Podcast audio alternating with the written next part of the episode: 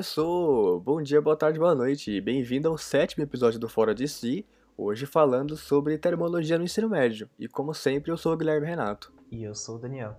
Então, primeiramente, bora para as notícias. Você já deve ter ouvido falar sobre o famoso caso da fosfina em Vênus, onde puderam observar a fosfina, um composto que, na quantidade observada e nas condições de Vênus, seria improvável de ter sido gerada por qualquer fator abiótico. Esse caso instigou mais observações em Vênus, que confirmaram a presença de fosfina, porém em quantidades bem menores e que se varia dependendo da região observada do planeta. As quantidades observadas na primeira vez eram de 20 partes por bilhões, ou seja, seria 20 gramas de fosfina em 1 bilhão de grama do composto da atmosfera. Parece pouco, mas era uma quantidade considerável para ter sido girada abioticamente. As reanálises levaram a resultados bem diferentes, com proporções de 1 parte por bilhões, com pico máximo de 5 partes por bilhões. Isso pode te levar a duas principais dúvidas. Qual o motivo dessa discrepância? Bom, a maior suspeita seria um erro de calibração em um dos radiotelescópios do ALMA, que foi utilizado para fazer a observação original, que após a recalibração foi utilizado também para realizar a nova observação. E a segunda pergunta seria: quer dizer que não há vida em Vênus? Bom, desde o começo, a produção de fosfina de forma biótica era apenas uma hipótese e continua sendo, apesar de menos provável. Com os novos dados, nós temos também outras hipotéticas formas de sintetizar fosfina naturalmente em Vênus, o que pode incentivar ainda mais a pesquisa. Um estudo publicado pela Universidade College London, na Inglaterra, teve como objetivo estudar as três maneiras de mutação do novo coronavírus e, por consequência, se isso pode alterar a nós humanos na sua capacidade de mortalidade ou de sua transmissão, que já é extremamente alta, e se por consequência isso poderia aumentar ou reduzir os nossos problemas de lotação em hospitais devido a esse novo problema respiratório. A primeira ocasião em que o novo coronavírus pode desenvolver uma mutação é por um erro de cópia quando esse, pelo seu funcionamento de um vírus, acontece um erro na sua duplicação de material genético e, por consequência, uma nova mutação no vírus. A segunda maneira é por meio de uma interação com outros vírus que já estão infeccionando a célula hospedeira. E a terceira, por meio de um sistema de modificação do RNA que já é presente no nosso sistema imunológico. Segundo o resultado desse estudo, essas três formas de transmissão elas por enquanto permanecem neutras e não podem aumentar a sua capacidade de transmissão, ou seja, não elevam o risco de contração do novo coronavírus. E por último, em nota, François Balloux, o principal autor do estudo, diz, aspas, podemos muito bem ter perdido esse período de adaptação inicial do vírus em humanos. Estimamos anteriormente que o SARS-CoV-2 saltou para as pessoas em outubro ou novembro de 2019, mas os primeiros genomas temos uma data até o final de dezembro. Nessa época, as mutações virais cruciais para a transmissibilidade em humanos podem ter surgido ou se tornado fixas, impedindo-nos de estudá-las.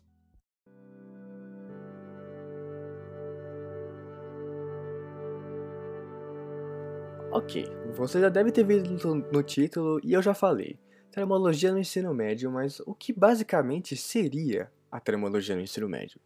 Se você já fez ou vai fazer o segundo ano, você percebeu que no primeiro semestre, basicamente, algumas palavras novas surgiram no seu currículo de física, como calor, como basicamente a temperatura aparece muito mais ali. Você vê, pela primeira vez, você vê potência, você vê escalas termométricas, você conhece exatamente o que são as calorias que a gente ouve tanto ao redor da vida, mas basicamente você não entende muito bem isso. Então, a termologia ela tá aí para explicar isso. A termologia é o estudo da temperatura e seus fenômenos de uma maneira propriamente dita. E começando pela termologia, a gente tem o primeiro conceito e talvez o mais importante, que é o conceito de calor. Bom, o conceito de calor é basicamente a transferência de energia térmica de um corpo a outro. Isso ocorre porque um corpo tem mais energia cinética entre as suas moléculas do que o outro resultando uma variação de temperatura que faz ocorrer é, a transferência de energia térmica. quando o Daniel falou de transferência de um corpo de, de calor de um corpo para o outro, a gente entra no conceito mais importante, vamos dizer assim, da termologia, que é a lei zero da termodinâmica. Bem, a termodinâmica no ensino médio a gente vê mais ou menos duas leis delas além da lei zero. Entretanto, ela é uma área muito vasta, então para a gente conseguir dar o devido valor a essa matéria tão importante, o nosso nono episódio vai ser um episódio dedicado à termodinâmica, então aguardem. Muito interessante.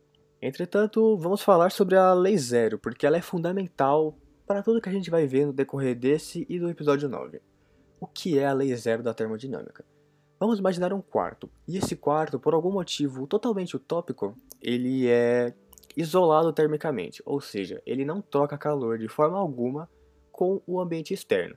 Então, se ele não troca calor, toda a energia térmica, ou seja, todo o calor de corpos que vão entrar ali, só vai ficar ali, não vai sair para fora. E agora vamos imaginar, a gente tem um bloco vermelho. Vamos, chamar, vamos fingir que ele é um bloco vermelho. E ele está muito quente, mas muito quente, ao ponto dele estar incandescente, ele está brilhando de tanto calor. E do lado vamos ter um bloco azul, e o bloco azul está na temperatura ambiente. A partir do momento que nós colocamos esses dois blocos no ambiente termicamente isolado, a lei zero da termodinâmica descreve que o corpo mais quente, ou seja, o bloco vermelho, ele vai transferir energia térmica, ou seja, energia térmica em trânsito, calor, para o bloco azul, a ponto de que, quando, quando ocorre essa transferência de calor, uma hora esses corpos vão alcançar um equilíbrio térmico, ou seja, o corpo, o bloco vermelho vai baixar a sua temperatura por estar trocando calor com o corpo azul, ao mesmo tempo que o corpo azul vai estar aumentando a sua temperatura. Vai chegar um ponto que esses corpos vão ter a mesma temperatura e teremos o equilíbrio térmico. Basicamente, num geralzão, essa é a lei zero da termodinâmica e ela é extremamente importante para tudo que a gente vai ver nesse episódio. E uma curiosidade interessante sobre a lei zero é que como ela é extremamente interessante e por ser ter sido descoberta depois das outras leis serem postuladas, eles ao invés de colocarem ela como a quarta lei da termodinâmica, decidiram colocar ela como a lei zero da termodinâmica. Então, a gente falou um pouco de temperatura, mas não iniciamos o que é temperatura em si. A temperatura de um corpo é dada explicitamente pela agitação das, dos átomos das moléculas que compõem aquele corpo, no, no caso microscópico. Então, se um, um corpo tiver com as suas moléculas mais agitadas, ele vai ser um corpo mais quente.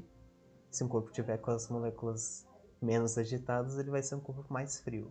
E sobre agitação de moléculas, a gente já pode entrar num tema bem interessante da termologia e o que dá para deixar o estudo dela menos vago, que são as escalas termométricas.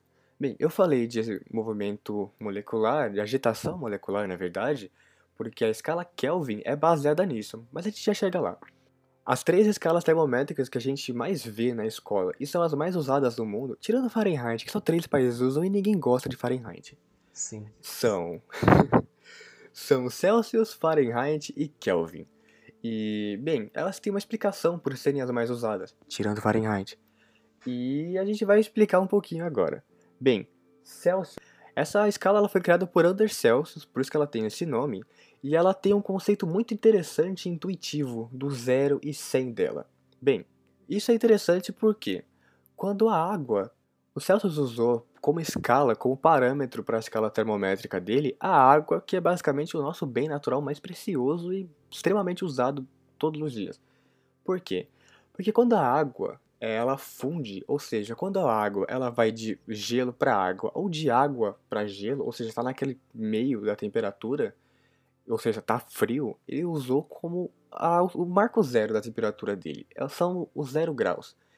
Entretanto, quando a água começa a atingir o seu ponto de ebulição e ela o atinge, ou seja, quando a água começa a ferver de fato, são 100 graus Celsius. É por isso que ela é uma escala tão bem utilizada e é a mais distribuída pelo mundo. Porque ela, ela é intuitiva, ela pega o nosso dia a dia que é uma coisa tão comum ferver, congelar água. A gente vê água todos os cantos. É água fervendo em radiador de carro, água congelando em janela, se você morar num lugar frio, claro. que ela faz muito sentido para o nosso mundo. Esse conceito de escolher a água como ponto de, de variação da temperatura vem lá de trás com. esqueci o nome do primeiro cara, mas o segundo cara foi Halley, que definiu que seria. O ponto zero seria fusão da água e o ponto máximo deveria ser a ebulição da água. Como Celsius é uma escala centígrada, é uma escala mais fácil de ser compreendida. Define a escala centígrada. É, escala centígrada é basicamente uma escala que tem 100 partições, então ela é dividida em 100 partes iguais. É, então, introduzindo a escala menos importante das três, Fahrenheit, o criador dela, Daniel Gabriel Fahrenheit, tem diversas histórias para explicar como ele escolheu os pontos de, de destaque na, na escala dele, mas a definição do zero ao 212, que é o ponto de ebulição da água para ele, do zero seria uma mistura de, de água com sal de amônia que ele fez, que seria o ponto da fusão dessa mistura.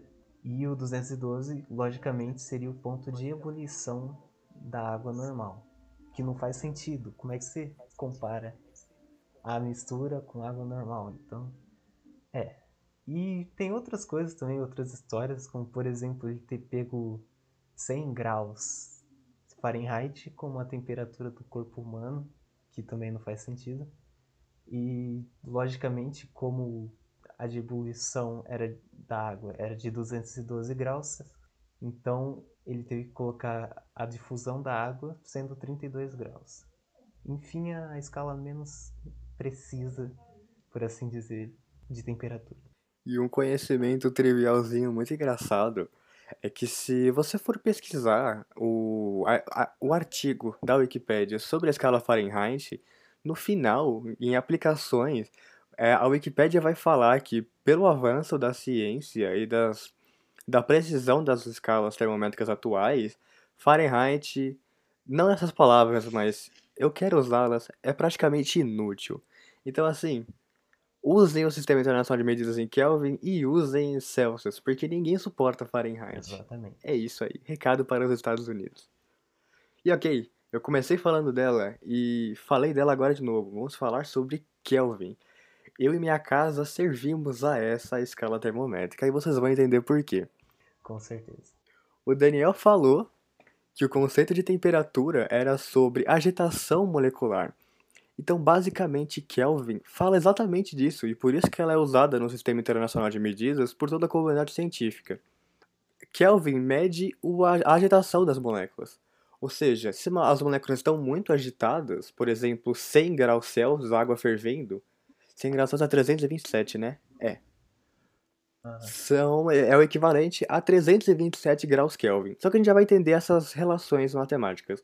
Entretanto, a gente tem um conceito muito legal e a gente não vê pouco, a gente vê pouco na escola porque ele não é tão aplicável em exercícios, que é um exercício bem hipotético, que é o zero absoluto. O zero absoluto seria a temperatura mais fria que a gente poderia atingir, porque seria a temperatura de zero graus Kelvin, que seria quando as moléculas estão numa agitação zero, ou seja, elas estão paradas. E na real existe muita, muita, muita especulação e algumas teorias sendo formuladas do que poderia acontecer quando o zero absoluto for atingido. Alguma, existem estudos que falam que as grandezas da natureza elas podem se alterar, ou seja, elas podem se inverter dependendo da variação, mas isso por enquanto é hipotético, mas é realmente interessante.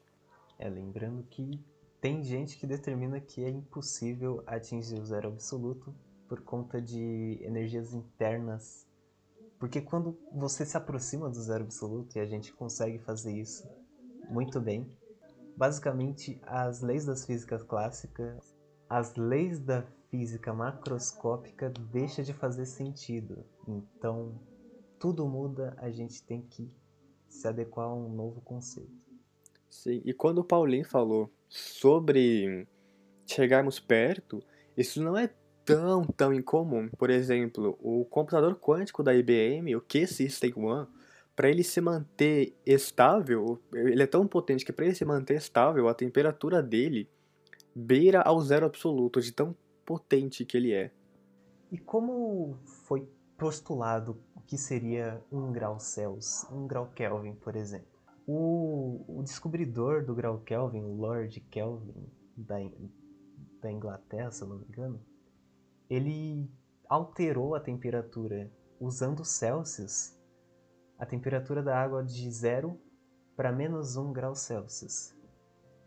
Ao ver isso, ele comparou a diferença de pressão entre as, as, os dois volumes de água que ele utilizou.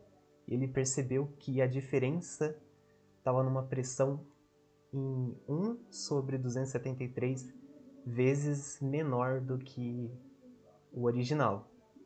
Então, no fim, ele, ele conseguiu, pelo grau Celsius, uma escala que varia igual aos graus Celsius, por isso que um grau Celsius é um grau Kelvin, e conseguiu achar também o ponto zero em graus Celsius, que seria o menos 273,15 graus Celsius.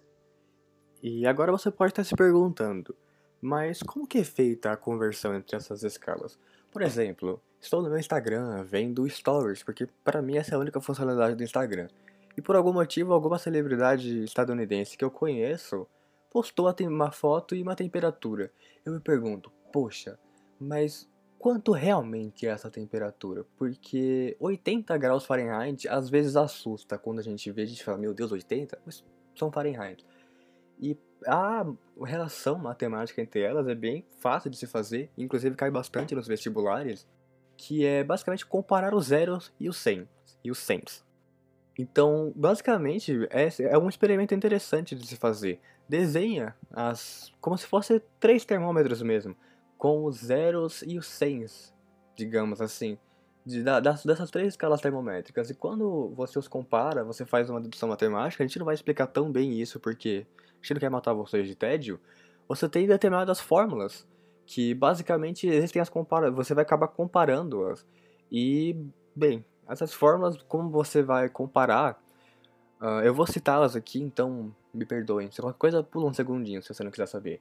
Mas para comparar graus Celsius com Fahrenheit, basicamente, uma coisa que a gente vai chamar de delta, que para chamar de temperatura, delta Celsius sobre 5, você, por causa do 100, porque os, o máximo do Celsius são 100, é igual ao delta Fahrenheit, menos 32. Esse menos 32 é por causa do zero, e não é aplicado no Celsius porque menos zero é zero, sobre 9, que é porque pela questão é um arredondamento fracional do máximo do Celsius. E, bem, quando você faz a mesma coisa no Fahrenheit, é basicamente só somar, quando você faz isso com Kelvin, é basicamente só somar ou subtrair 273.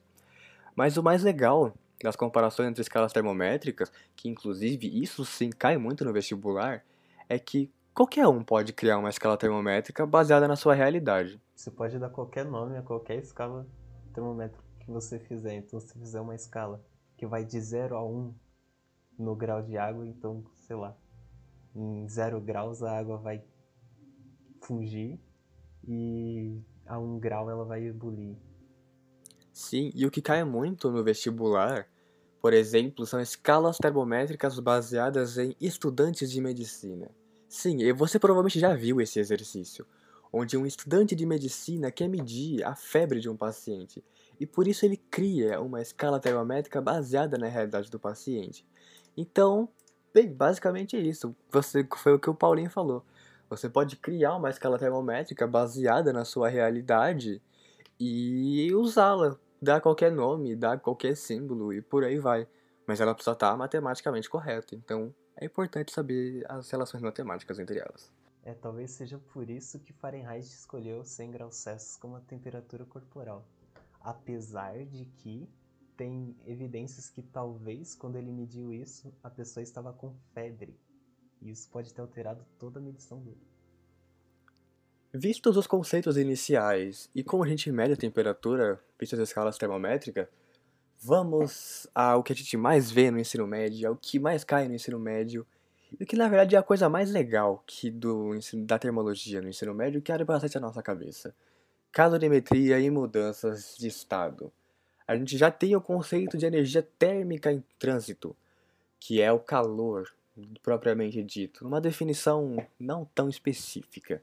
A gente já tem também os conceitos do equilíbrio térmico. Então, o que isso tem a ver com as famosas fórmulas que macete e que mole? Que você provavelmente já viu esses nomes.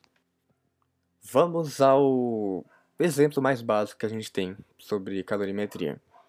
Você tem uma chaleira de água e você começa a esquentar ela. Nisso, quando a gente esquenta ela, o que provavelmente acontece? Se você estiver fazendo um café, um bom café pelo menos, você vai esperar essa água ferver. O conceito da água está recebendo calor enquanto esquenta e quando ela está recebendo calor, enquanto ela começa a ferver, nós somos apresentados ao calor latente e o calor específico. E o que seriam esses dois? Definição bem técnica agora. Quando um corpo está recebendo calor e esse calor ele somente resulta em mudança de temperatura, é o calor específico. Entretanto, quando o corpo está recebendo calor e esse calor ele resulta somente em mudança de estado, é chamado de calor latente. Então a gente pode perceber uma coisa muito interessante que é, quando o corpo está esquentando, a temperatura dele vai aumentando. Então, por exemplo, você tá um dia meio frio, vai, você pega a água da torneira e ela tá uns 20 graus, vai, tá bem frio. E você coloca dos 20 ao 100, ou seja, esses 80 graus que ela vai esquentar, ela está recebendo calor esquentando, recebendo calor e esquentando. Entretanto, assim que ela atinge a temperatura de ebulição, ou seja, assim que ela começa a ferver, ela para de esquentar. Ou seja, ela vai continuar a 100 graus até que toda aquela água da chaleira evapore completamente. Por isso que na fórmula, em todas as fórmulas, a massa é utilizada, porque a massa, principalmente na água, que a massa e, o, e a quantidade são iguais, ou seja, um litro é basicamente um quilo, isso é muito importante. Então, recapitulando antes da gente ir para as partes mais técnicas, quando você esquenta a água da chaleira, enquanto a, até ela começar a ferver, a, o calor dela que ela está recebendo é transformado em calor específico, ou seja, ele vai ser o resultado dele vai ser o aumento de temperatura. Só que quando ela começa a ferver, a temperatura não muda. Então não existe água líquida a 120 graus, por exemplo. Existe, pode existir, na verdade, existe é, vapor d'água a 120 graus.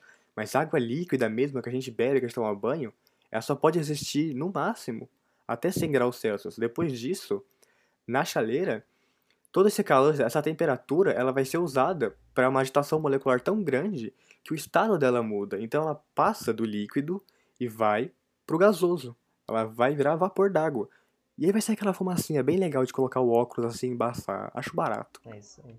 E agora vamos falar sobre o que a gente chama de energia térmica e por que existe caloria e joule independente um do outro. Joules e calorias são usadas basicamente para quantificar a energia de um corpo ou de uma ação específica. E a caloria é especificamente criada por conta da, da termologia e ela é atribuída ao calor específico. Como o calor específico foi criado seguindo o conceito da água, então a quantidade de calorias necessárias para subir um grau de temperatura de 1 grama de água seria uma caloria. A partir disso, você consegue todos os outros ramos de caloria específico de todos os outros materiais possíveis, inclusive a conversão entre calorias e joules.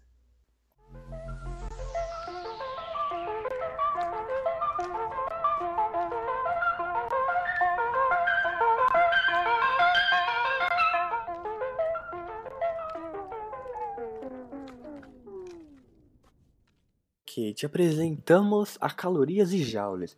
E por que a gente falou sobre energia térmica? Porque aí, agora a gente vai falar um pouquinho sobre. É o exercício mais manjado de vestibular de todos. Sério, você vai fazer isso umas 500 vezes. De vestibulares, de exercícios afins. Que é sobre esquentar uma chaleira de água. E quanto de potência você vai usar isso? Nossa, você, você que já fez vestibular, já passou pelo segundo ano, você já viu isso muito. É a coisa mais manjada de todas, assim. Mas vamos lá. O que seria isso? O exercício vai falar que você colocou uma chaleira de água a tantos graus.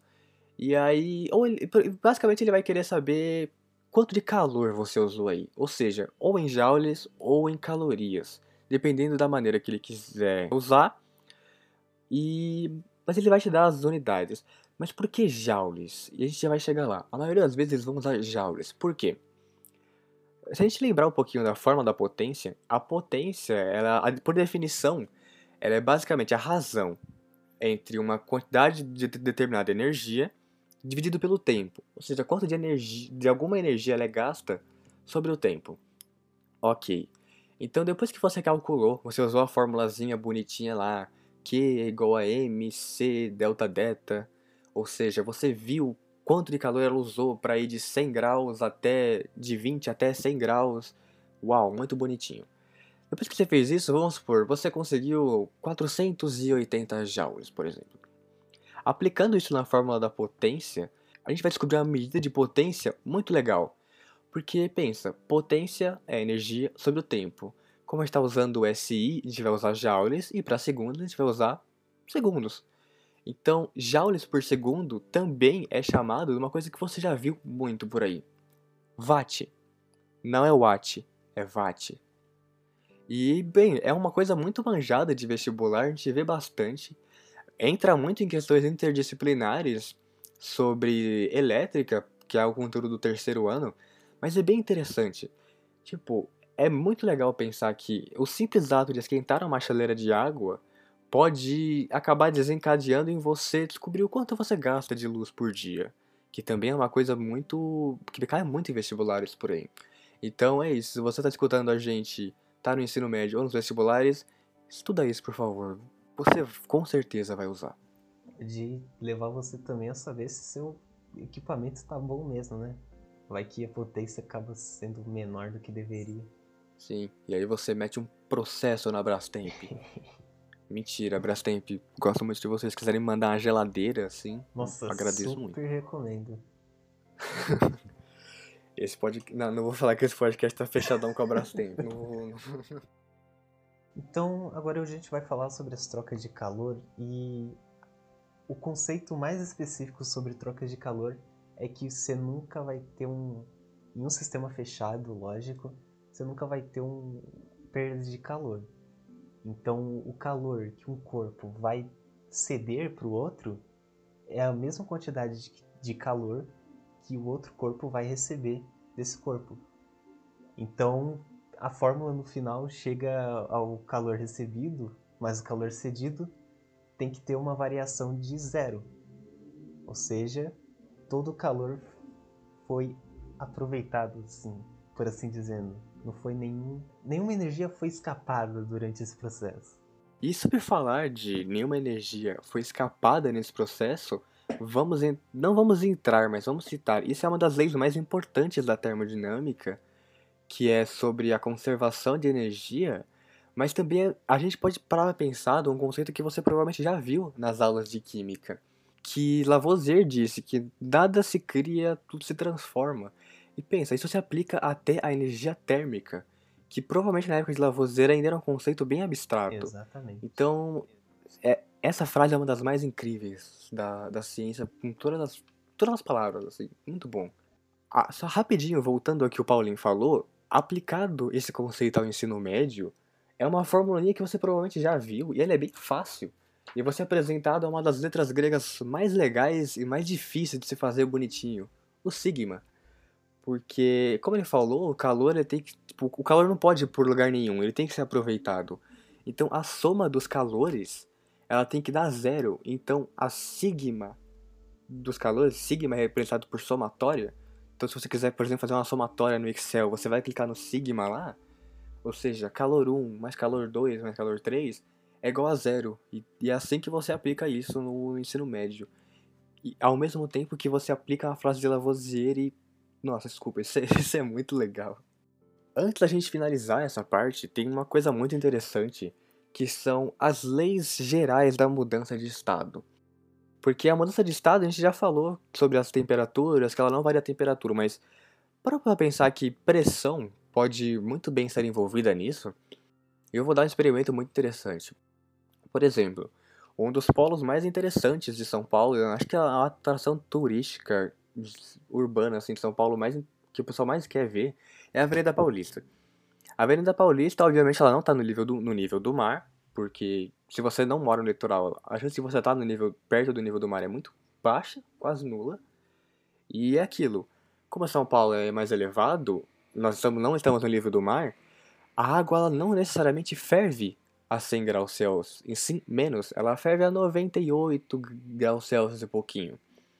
E quando a gente vai olhar, por exemplo, no Monte Everest, o pico mais alto da Terra, por enquanto, por causa do intemperismo físico, é, quando você vai ferver uma água ali, ela ferve a 70 graus, ela não ferve a 100. É uma das aplicações, por exemplo, da panela de pressão. Então, por exemplo, se você por algum motivo mágico quiser fazer um ovo cozido na, no topo do Monte Everest, leve uma panela de pressão.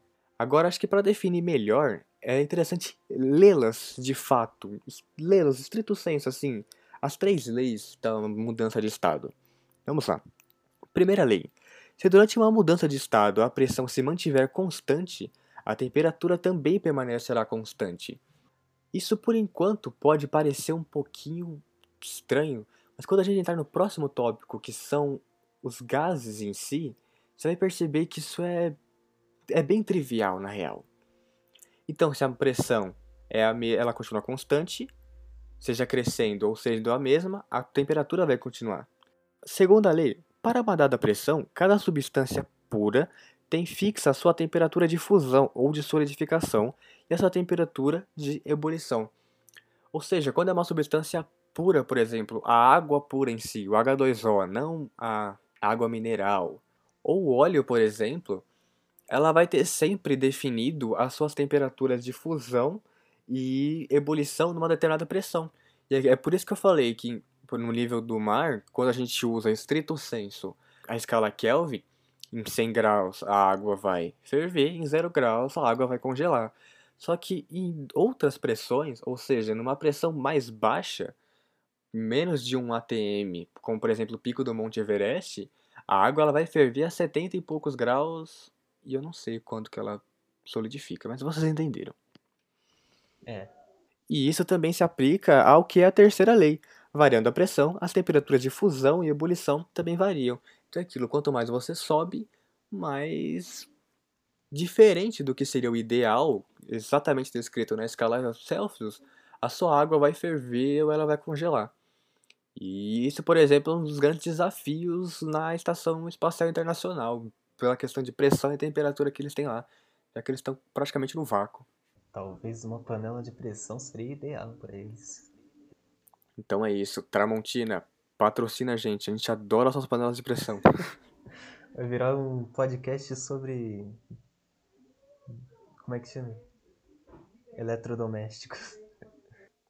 Verdade, agora a panela de pressão virou um eletrodoméstico também. A panela de arroz é uma panela de pressão eletrodoméstica.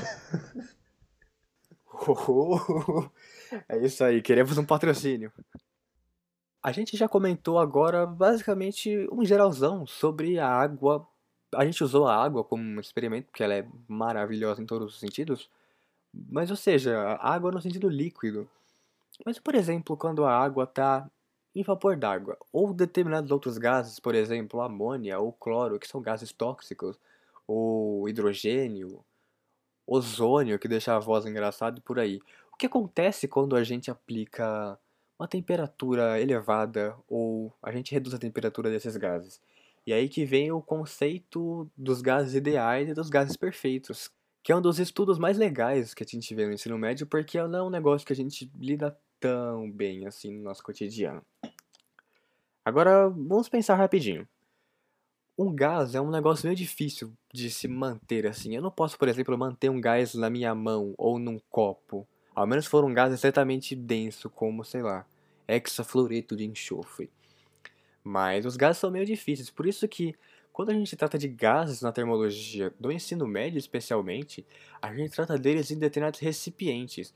E pensa, por exemplo, se eu tenho 100 litros de um gás, eu posso colocar ele, por exemplo, num tonel de 50 litros, e que tem uma capacidade de 50 litros, E na real eu posso, porque agora a gente aplica um conceito muito legal chamado pressão.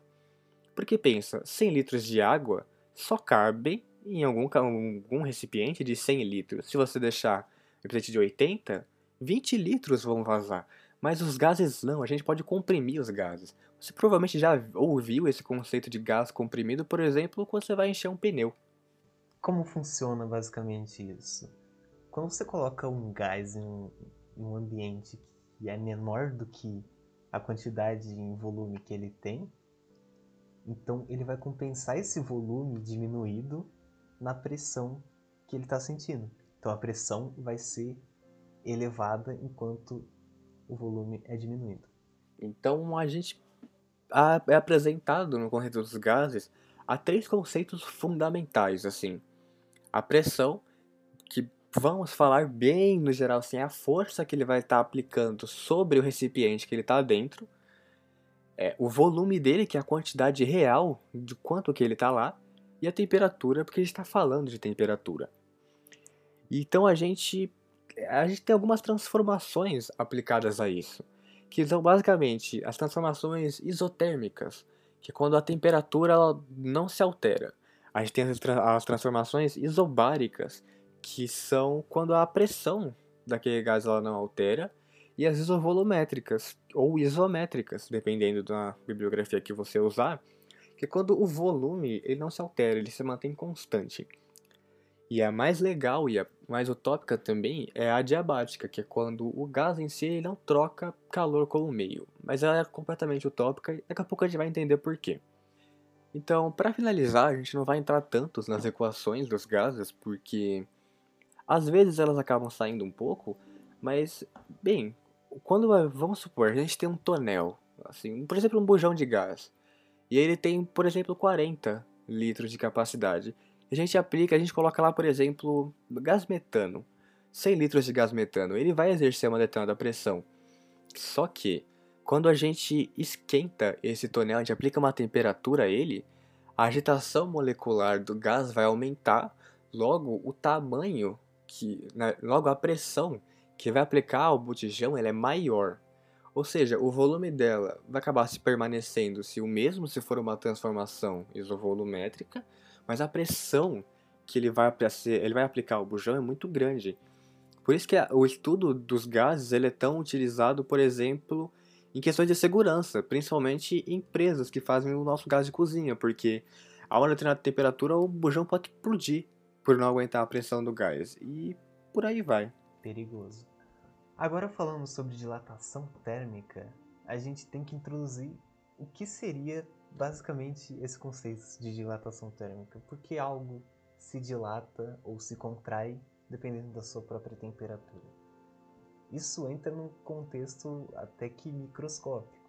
Se você comparar o mundo microscópico das coisas, se você tem um, corpo que está é, com uma temperatura maior, então logicamente os seus átomos e moléculas vão estar mais agitados. E para eles estarem agitados, eles precisam de mais espaço. Então, esse espaço é compensado na, na dilatação. E, consequentemente, na, quando esse corpo fica mais frio, eles não precisam de tanto espaço assim para se agitar. Eles voltam a se contrair. E, bem, essa dilatação térmica, antes da gente entrar em conceitos mais técnicos, ela pode ser vista em determinados aspectos da nossa vida que às vezes a gente acha que está acontecendo alguma coisa de errado, mas na verdade não está. Por exemplo, é muito comum que as casas, principalmente as mais antigas, que tinham mais móveis e mais utensílios de madeira, estralassem à noite. Você, por exemplo, estava na casa da sua tia e de noite. Isso, de noite tudo começa a estralar, você vê tá, tá, pra cá. Você ouve coisas ranger, você fica, meu Deus do céu, eu acho que eu vou ser assombrado aqui. Não. As coisas só estavam voltando ao tamanho normal delas. E nisso vamos pensar num experimento assim. Vamos pegar uma régua. Vamos supor, você já viu aquelas réguas de metal que tem no ensino médio. Faz o seguinte, pega, aproveitar que daqui a pouco o calor do Brasil chega, pega essa régua e deixa no meio da calçada, assim, onde você sabe que vai bater sol o dia inteiro. Essa régua vai ter 30 centímetros, certo? E ok, você vai pegar essa régua de 3 centímetros e você vai deixar ela tomando sol o dia inteiro. Logo a temperatura dela vai aumentar, então se você realmente for fazer isso, cuidado quando você for pegar ela para não queimar os dedos. Mas é aquilo, se você tiver outra régua de 30 centímetros ou uma trena, assim, qualquer coisa de 30 centímetros, nem que seja uma marcação no chão, você vai perceber que essa régua que ficou o dia inteiro exposta ao sol, ou seja, recebendo calor, ela vai estar tá maior ou ela vai estar tá mais expandida para o lado, por exemplo. O tamanho dela vai estar tá irregular. Por quê? Porque ela dilatou, de fato.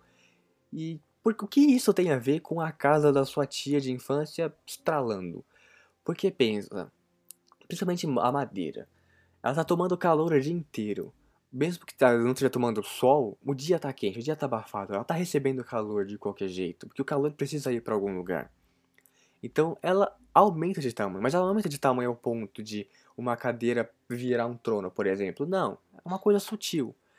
Mas de noite, quando ela começar a perder calor para o ambiente, quando ela começar a trocar calor para o ambiente, utilizando-se da lei zero da termodinâmica, ela vai voltando ao tamanho normal dela. E nesse tamanho, como a madeira, se você pegar a madeira e você começar a torcer, você vê que ela faz uns barulhos. E seria basicamente isso que acontece. Por isso que as casas estralam de noite. Por isso que aquela régua ficou deformada. Mas isso depende do material, por exemplo. O metal nem sempre precisa se deformar. Quando ele perder calor, ele vai voltar pro, pro formato original dele.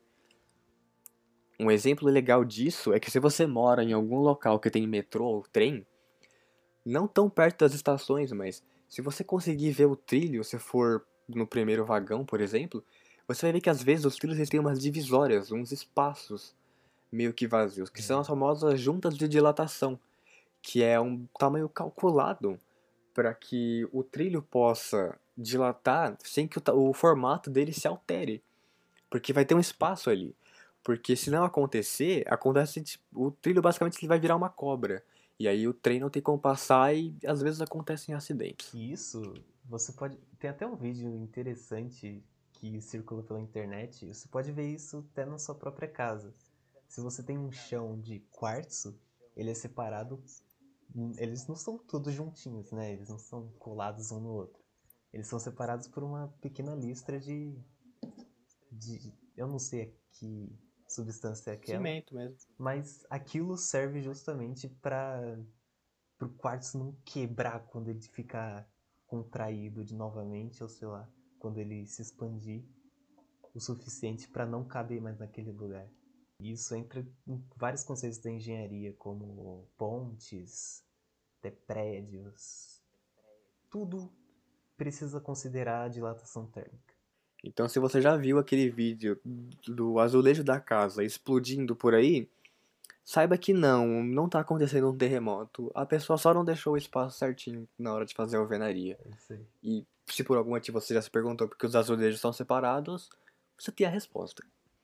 E esse conceito também, ele é aplicado não só aos sólidos, mas aos líquidos também. Porque, se a gente voltar ao exemplo da chaleira, antes dela atingir os 100 graus, ela vai dilatar. Então isso é uma coisa extremamente interessante, que os líquidos também dilatam, respeitando obviamente a temperatura de ebulição deles, e como eu já disse, na questão de pressão de um gás em um tonel, os gases também dilatam. Então a dilatação térmica ela tá em tudo, basicamente. E é muito difícil algum material não obedecê-la. Existem materiais que têm um coeficiente de dilatação muito pequeno, então eles dilatam muito pouco. Então eles são materiais ideais para fazer, por exemplo, pontes ou trilhos, porque são materiais que a gente pode contar que eles não vão distorcer e arriscar vidas, por exemplo. Ou, por exemplo, você tem materiais que dilatam bastante, como, por exemplo, a régua de alumínio, que eu dei o exemplo agora há pouco.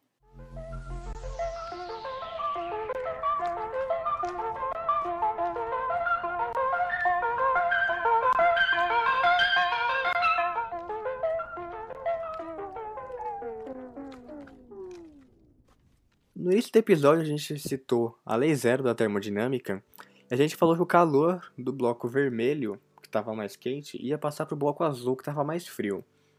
Entretanto, existem três maneiras básicas dessa transmissão de calor acontecer, que é a irradiação, convecção e condução.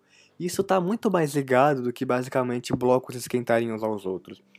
Isso, por exemplo, está ligado a por que, que a luz do sol realmente chega aqui, mesmo ela sendo calor, por que que, algum, por que, que as casas na América do Norte normalmente, é, antigamente eram construídas de madeira, e por que provavelmente a sua geladeira, até se ela for um pouco mais antiga, as grades dela são vazadas e não são sólidas em si. Então, vamos lá. A primeira forma mais conhecida de transmissão de calor é a irradiação.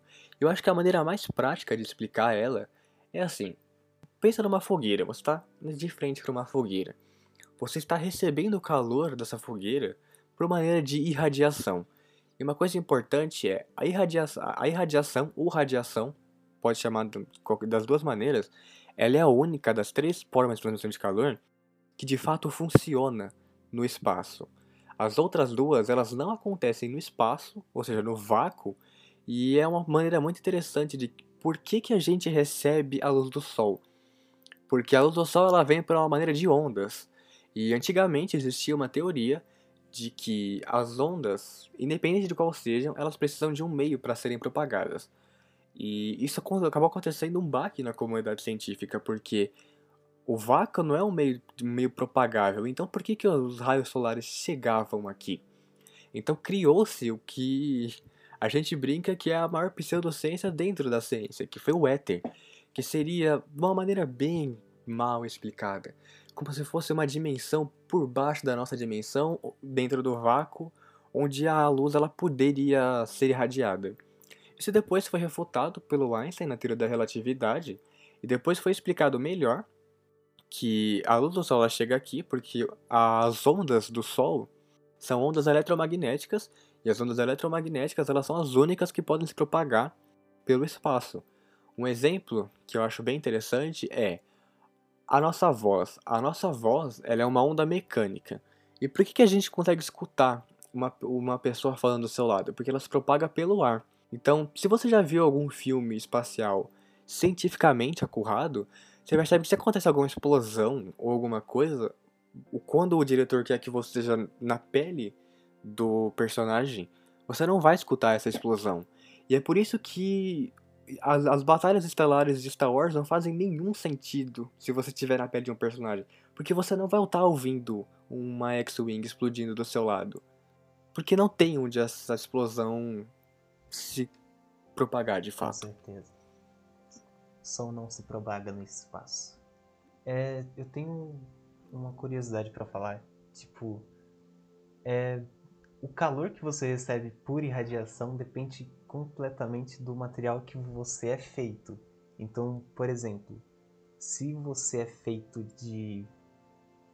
Não, se você está vestindo uma camiseta preta, por exemplo, essa camiseta vai sugar toda a energia que ela recebeu do, do, do, da onda eletromagnética que ela absorveu. Ou seja, ela vai absorver todo, toda a energia possível.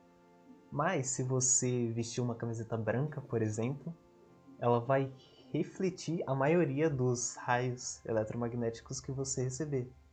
Então vai acabar é, vai acabar puxando menos energia para camisa e consequentemente vai te deixar mais cool. Então, amiguinho metaleiro ou amiguinho emo, não vai de camiseta preta pro sol, você vai ferver. A outra maneira, que ela é bem simplesinha, a gente vai explicar muito rápido de transmissão de calor, é a condução. E vamos pensar assim, eu tenho uma barra de ferro na minha mão, e eu coloco essa barra de ferro na mesma fogueira que eu citei no exemplo anterior.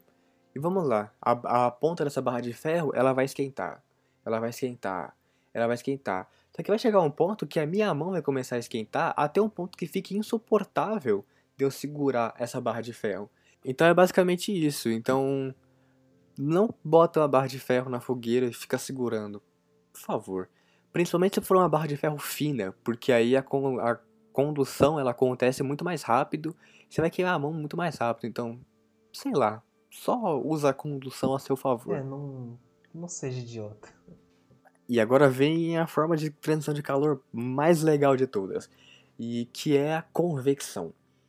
A convecção, ela é aplicada principalmente, na verdade, a convecção é aplicada necessariamente aos fluidos. Os fluidos eles são basicamente líquidos e gasosos. E por que isso acontece? Eu vou dar logo o exemplo mais legal de todos e que explica por que, na praia venta tanto. Vamos lá, está na praia, meio-dia, está muito quente. A areia, a areia que fica mais perto da rua do que do mar, aquela areia branca fofinha, está insuportável e você não consegue pisar nela. Ou seja, ela está muito, muito quente. E você percebe uma coisa, tá ventando muito na praia. A praia venta muito. Mas você percebe que de dia esse vento ele vem do mar para a areia. Ou seja, está ventando contra você, basicamente. Só que de noite a areia esfria muito rápido. A areia, o albedo da areia é um negócio muito rápido. Então, é por isso que nos desertos são, é tão frio de noite, porque ela não segura calor. Ela propaga o calor dela muito rápido. E você percebe que está ventando, continua ventando de noite, mas agora é um vento em direção ao mar. Não é mais do mar para você, é de você para o mar. Por que, que isso acontece? Porque nas trocas de convecção, além de usar a lei da termodinâmica do mais quente para o mais frio, a, o calor ele é propagado dessa maneira. Então, quando a areia está muito quente, o ar dela está muito quente. Então ele sobe. Não só também por uma questão de densidade. Então ele sobe. Só que assim, se o ar inteiro subir, vai ter que vir ar de outra maneira, porque você não fica sem respirar na praia, você não fica asfixiado pelo ambiente. Então o vento vindo do mar que está frio, porque a, a, água ela consegue, ela demora mais para esquentar, vem e venta para você. Então é como se fosse uma eterna roda gigante de, de vento. O vento frio sobe, desce e volta, sobe, desce e volta. É uma eterna roda gigante. E agora voltando ao exemplo da água esquentando na chaleira, sim, eu já citei esse exemplo muitas vezes, mas basicamente a termologia do ensino médio é basicamente fazer café. Lembra água disso? esquentando na chaleira resolve todos os seus problemas. Sim. Então a água quente, por passar uma temperatura maior, seguindo a lei da convecção, ela sobe e ela sobe, então a água fria desce, só que essa água fria ela vai continuar esquentando. Então, de novo, você vai atingir essa roda gigante de calor, entre aspas, se vocês entenderam. Essa roda gigante até que vai chegar um ponto onde a água vai ferver e aí vai ficar aquele blá, blá, blá, aquele borbulhinho todo. E por que, que eu falei das geladeiras antes? Porque a geladeira ela usa esse esquema, onde o que acontece? As geladeiras mais antigas, pelo menos, que usavam um mecanismo mais simples, as grades da geladeira elas eram vazadas. Elas não eram a plataforma fixa, totalmente sólida. Elas eram vazadas, eram grades mesmo. Por quê? Porque o ar que vinha da geladeira, ele estava mais quente do que o ar do freezer, então ele subia. Só que como o freezer esfriava esse vento, ele descia. E essa roda gigante de ar quente e frio, entre aspas, porque continuava frio, mas um é mais quente que o outro, continuava. Só que para esse ar frio se propagar na geladeira e ir para o freezer, ele precisava de um meio. Por isso que eram grades vazadas. Atualmente é um mecanismo muito mais avançado do que isso. Por isso que as geladeiras proporcionalmente ficaram muito mais caras também. Onde a gente tem plataformas sólidas e tudo isso acontece por trás da geladeira. Isso é muito interessante de se pensar. Sobre convecção também existe um, um fenômeno natural extremamente perigoso que ocorre em lagos acima de vulcões, lagos formados em vulcões extintos, que por conta da, de serem sobre vulcões, o lago embaixo dele acumula gás carbônico. E depois que ele sofre convecção, esse gás carbônico é liberado para a atmosfera, geralmente. Se ele não é liberado, ele continua preso no fundo do lago. Ocasionalmente, esse gás carbônico pode ser liberado para a atmosfera tudo de uma vez por convecção. E isso é extremamente tóxico e já gerou morte de milhares de pessoas que moravam próximo a esses vulcões. Juntando essas três formas de propagação de calor, você pensa: nossa, mas para burlar essas três formas de transmissão, a gente ia precisar de um equipamento extremamente complexo, tecnológico, caro, pouco acessível para as pessoas, algo só que astronautas da NASA e grandes milionários têm, algo extremamente caro. E minha resposta é: não. A sua garrafa térmica de café faz isso. E como que ela faz isso? Uh, vamos lá. Para burlar as trocas de calor vindas de radiação, elas são muito facilmente burladas na garrafa de café, porque essas ondas, elas podem ser burladas por espelhos, elas podem refletir. Agora pensa, dentro da garrafa de café, se você já olhou dentro, existe um, existe um recipiente espelhado. Tanto que se você deixar a garrafa de café cair, ele vai quebrar, a garrafa vai ficar inutilizada. Então pensa, ele vai refletir de um lado, refletir de outro, refletir de um lado e refletir de outro. Ele não vai ter por onde ir. Então basicamente essa troca, ela é idiotamente refutada, vamos dizer assim, por, só por causa de, algumas, de alguns espelhos. Por isso que a gente usa alumínio em caixa de isopor. Sério? É, alumínio reflete luz também. Não sabia que tinha caixa de isopor. Não, mas é tipo, quando você vai pra praia, você leva suas bebidas aonde? Agora você pode pensar, ok, mas esse recipiente espelhado, ele vai esquentar. Então ele vai trocar calor por meio de condução. E aí que você se engana bastante, porque entre a plataforma espelhada, do recipiente espelhado, e a outra extremidade dele, ele não é uma ele não é uma coisa opaca, ele é uma coisa oca. E lá dentro é vácuo. É uma fabricada por meio de vácuo. E lembra que eu falei que a irradiação é a única que acontece no vácuo? Mas pensa, a irradiação ela já foi ela já foi quebrada com os espelhos. Então, não tem como a condução acontecer porque existe vácuo. Então, a plataforma ela não vai, ela vai esquentar a parte espelhada, mas a parte de fora dela não, porque existe vácuo lá dentro. Isso é muito interessante. Existe vácuo numa garrafa de café que você muito provavelmente tem em casa e usa várias vezes por dia. Porque está de quarentena, a gente toma muito café. Resumindo, termologia inteira em fazer café. Exatamente. A gente continua com essa teoria e você pode estudar a termologia só fazendo café. E agora a última, que é a convecção, é a mais fácil de todas. É só você deixar a garrafa fechada. Porque a parte de baixo, onde teoricamente seria a parte mais fria, mais quente, quando ela subir e a parte mais fria descer, uma hora ou outra ela vai atingir o equilíbrio térmico porque ela não está necessariamente trocando com o meio. Então, é só manter a garrafa bem fechada que ela vai chegar no equilíbrio térmico. Por isso que ela esfria um pouquinho. Na teoria ela ia esfriar um pouquinho de qualquer jeito. Mas aí tem a resposta final. Então por que, que se eu deixar três dias o meu café lá, ele vai estar tá frio? Porque não é perfeito. A, como eu disse, a lei zero da termodinâmica, por lei, tipo assim, estritamente falando, ela é utópica. Nenhum, nenhum ambiente pode ser totalmente termicamente isolado. Então ela ainda vai trocar calor com o meio. E pensa, a parte espelhada ela não é aplicada na tampa da garrafa. A tampa da garrafa é de plástico. Então o plástico ainda vai esquentar um pouquinho e vai trocar calor com o meio. Mas mesmo assim, a garrafa térmica é um grande experimento de termologia, porque as três formas de transição de calor elas são facilmente burladas nela e ela só perde para a lei zero, porque não tem jeito. A lei, ela vai trocar calor com o meio, anyway. É, por exemplo, pela tampa, né? Que não dá pra fazer vácuo na tampa, senão a gente não tem como pegar o café. Nossa, imagina vácuo na tampa, que da hora. Nossa, seria legal. Mas é aquilo, Tipo, um- uma garrafa que faz vácuo toda vez que você fecha. Putz. Mano, se pá existe alguma coisa assim, se não, a gente acabou de criar uma patente já. Então é isso, se você tá ouvindo esse podcast, a gente já patenteou essa ideia, se você tentar, a gente vai te processar. Fique esperto.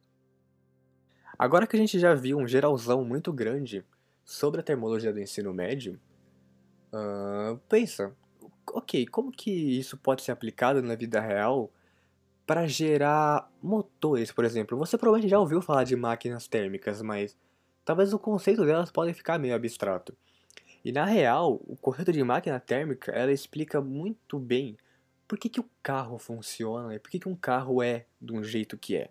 Mas antes a gente tem a primeira máquina térmica, que é um exemplo perfeito de como que ela funcionaria. Então, falando sobre a máquina, a primeira máquina térmica existente, que é a máquina de Heron, ela é uma máquina térmica movida a vapor, que é basicamente esquentar a água para gerar vapor.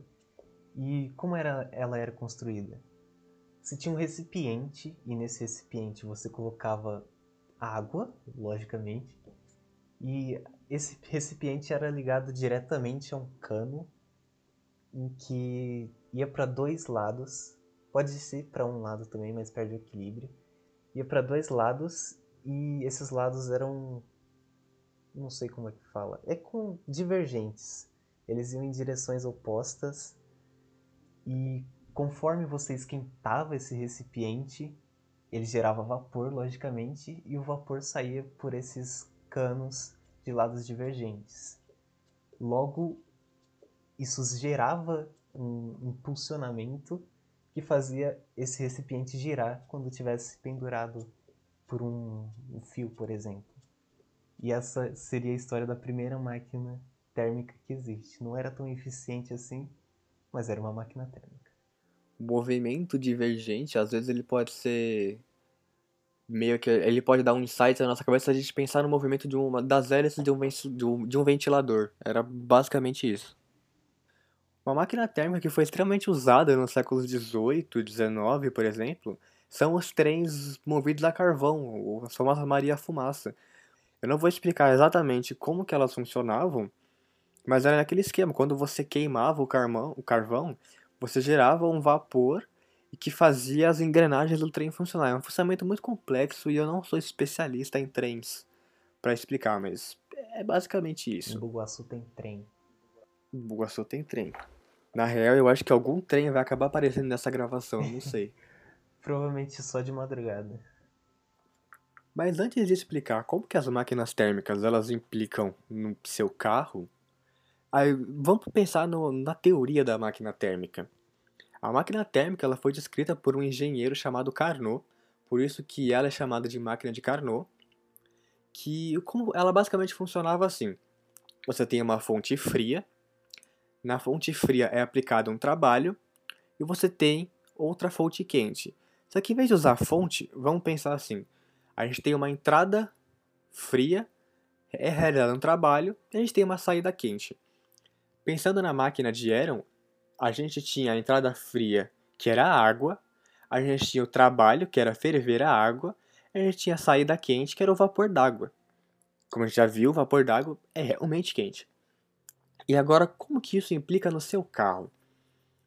Você já deve ter visto que do carro, todos os carros na frente deles, embaixo do capô, você tem como se fosse uma grade. Aquela grade é exatamente para passar o ar para o carro.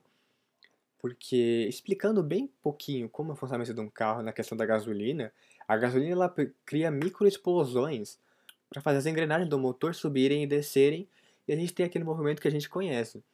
Só que para essas microexplosões acontecerem, no geral, para a gente ter fogo, a gente precisa de oxigênio. Então, o que acontece? O ar entra pela parte de dentro do carro, que seria a entrada fria. As microexplosões e o movimento das engrenagens do motor seria um trabalho realizado. E você pensa, o que seria a saída quente? A saída quente ela é exatamente o escapamento. Por isso que, segundo a máquina de Carnot, se você, por exemplo, tapar o escapamento de um carro, ele vai colapsar, ele vai parar de funcionar.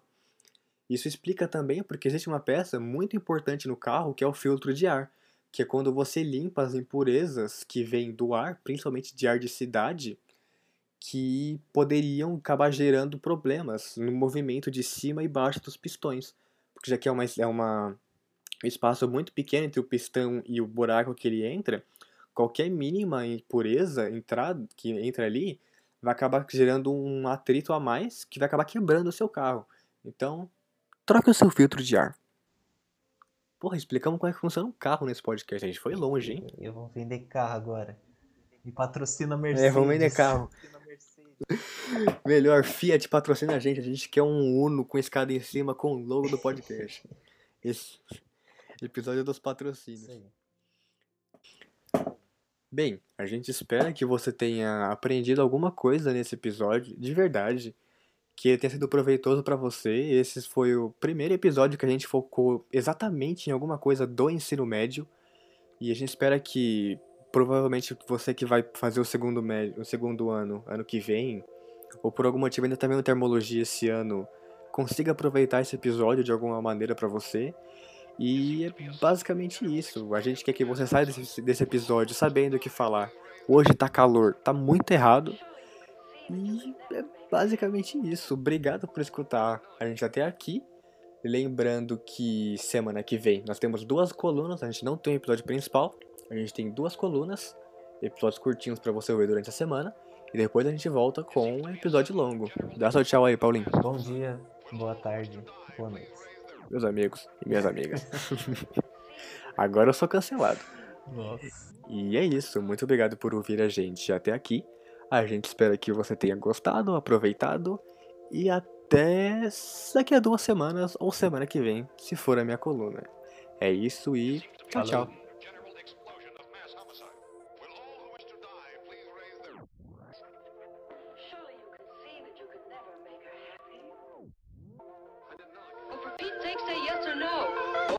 Surely you can see